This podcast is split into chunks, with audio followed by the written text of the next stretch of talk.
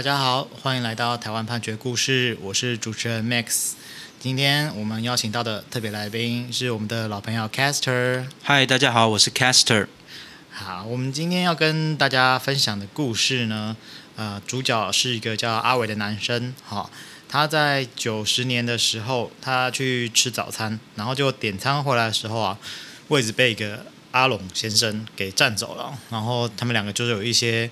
呃，眼神上啊，肢体上的冲突这样子，然后这个阿伟他就上楼，呃，应该是说我们依照判决认定的事实啊，他就上楼，然后拿了水果刀下来，然后就把这个阿龙给刺杀这样子。那因为是就是杀人的案件，那法官他有看到说阿伟他之前有一些前科啊，然后呃。当时在场的人的证人，就有一些是对阿伟是做不利的陈述，所以最后就判他是无期徒刑这样子。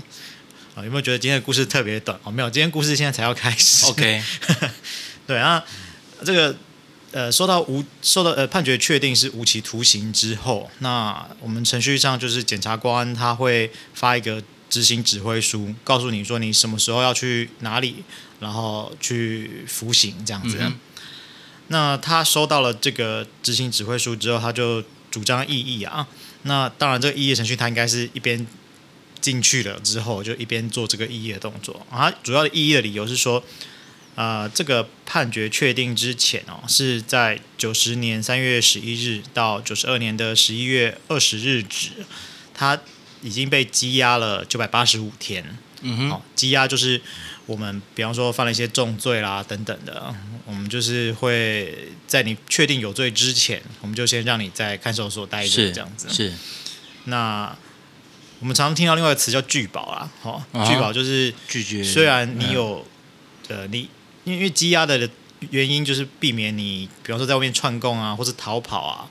那我们是说，就是虽然你有可能有这样的状况，好，但是我们衡量之后觉得没有必要把你关在里面。那就是让你用保证金的方式，是让你不会逃跑这样子，嗯嗯，然后这个叫拒保，就是你要凑保证金啊，嗯、这个就是我们新闻上可能还蛮常看到这种的。嗯哼，好，那他当时就是因为这是重罪了，所以他已经被羁押了九百八十五天。那但是呃，就是他在算假释的时候，他说，因为我们刑法七十七条第三项的规定啊，所以。他只能够扣掉六百二十天，才可以去呃假释去算假释。这边的 Caster，你听懂我在讲什么吗？就是呃，所以换算起来，他还有两百多天的。应该这样讲，我先讲刑法它七十七条的规定是什么哈？呃，刑法七十七条它规定是说，你如果呃受无期徒刑，原则上我们理解就是你会在里面一直待到无期嘛？对对。对那但是刑法七十七条规定是说，你无期徒刑你做超过二十五年，好，那你可以申请假释出狱哦。那所以你这个二十五年是怎么算的呢？好，那就是因为我们在算有期徒刑等等的，你先前羁押的部分，我们会把它算到刑呃有期徒刑的执行里面。是是。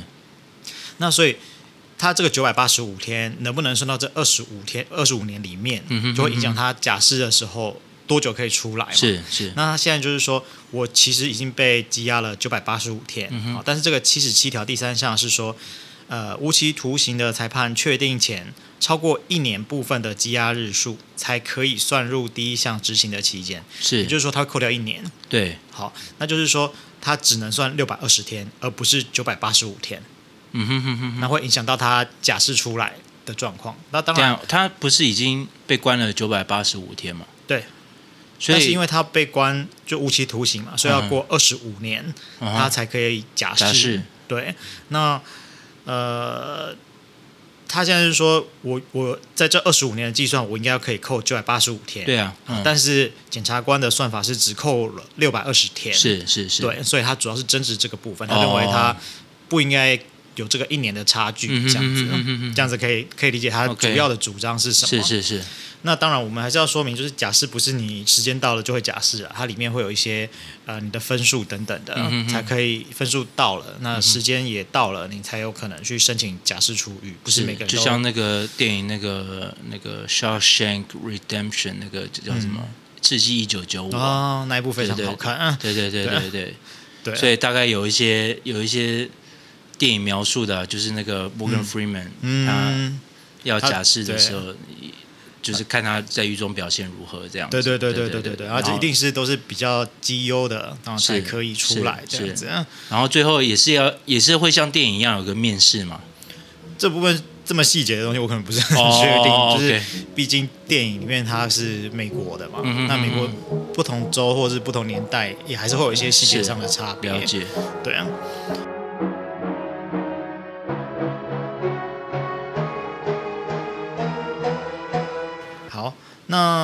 这个部分就是刚刚讲的是阿伟的主张啦。那这是法院他并没有准许哈，就是他是说执行跟羁押的性质是不一样的。好，法院认为说你执行完毕的刑期呢是不可以用这个羁押来扣抵。那就算是呃，因为无期徒刑它是一个终身监禁啦，就算你可以假释你这个裁判确定前的羁押日数是不应该算入这个刑执行期，他还认为是要。关满二十五年，所以才可以假释这样子。然后再来是说，这个执行指挥书上面有记载这个起气啊，然后折抵的日数。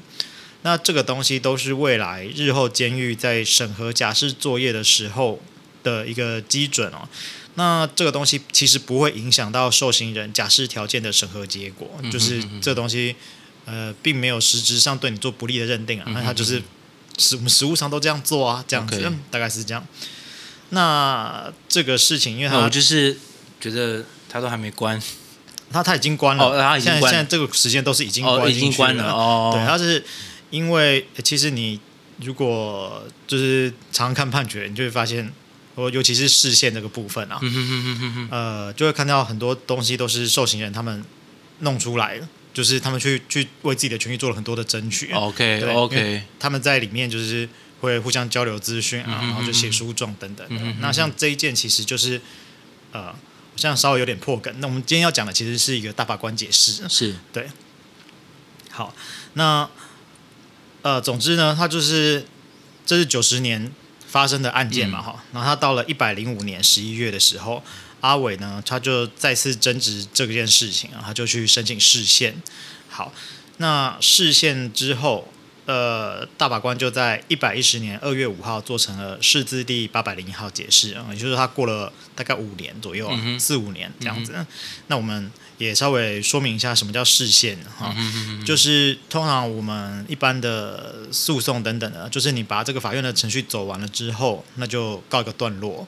那但是如果有些问题呢，我们认为是违反到宪法层次的，是。好，那需要就是呃法院所适用的这个法律本身是违反宪法的，那我们就会申请大法官来解释宪法。嗯、那大法官他呃这个讲下去可能有点太 太复杂，因为我就想到说以前嗯。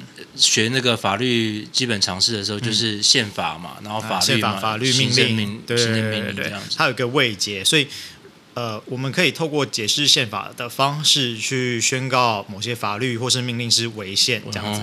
那逻辑上就是说，如果你法院它适用的是一个违宪的法律，你当然做出来判决就是错的啦。你就是要重新用合宪的法律，然后再去呃，所以这讲合宪就是合乎宪法。对，合宪的法律再重新做判断。嗯。好，那所以大法官呢，他在这个八百零一号解释的时候，他就是说，呃，这个。有关裁判确定前未逾一年的羁押日数不算入无期徒刑假释已执行期间的这个部分，哈，他认为是违反了宪法第七条的平等原则，那就是要即刻失效这样子。嗯嗯嗯嗯。那这个是他的呃解释文。那我们通常大法官解释它是分解释文跟理由书啦。解释文就是告诉你我的结论是什么，那理由书的部分是说我为什么做这个结论。好，那。依照这个大法官他理由书的说明，哈，这个案件他违宪的理由，主要是说，呃，虽然我们区隔有期徒刑跟无期徒刑，会就是有有它区分上的实意，因为会判到无期徒刑，其实是特别重的罪啊。是对，好，所以你在这两者中间呢去做区别是合理的。那可是你从羁押日数这一点，呃，应该说从羁押日数可不可以去扣抵这件事情去做呃区隔，那其实是呃对于你要达到的目的其实是多余的。嗯哼，那所以他认为说这个东西是没有正当理由而违反了平等原则。大大的方向是这样，当然这样讲可以可以理解嘛？嗯、就是说大法官，我们用比较容易懂的方式来讲哈，是就是说呃有期徒刑跟无期徒刑做区分的对待，这个是合理的。那可是你做区别的对待的原因，好呃的的方式啦，的方式是说一个前面可以扣，一个前面不可以扣。那这部分他认为是没有正当的关联性，这样子是是是，对对对。那所以。从这个解释文的结论来看的话，阿伟应该是可以扣九百八十五天。哦哦哦哦，对。那不过，呃，因为从九十年开始算的话，应该也还没有超过二十五年了，所以其实他目前应该也还是没有到假释的标准。是是，大概是这样。好，那我们今天的故事就分享到这边。今天分享的是呃司法院大法官释字第八百零一号解释。那。我们每周一会进行更新，那欢迎大家有意见可以回馈给我们，啊，或是告诉我们你们想要听的主题，那也希望欢迎大家来多多赞助我们，谢谢大家，谢谢大家，拜拜，拜拜。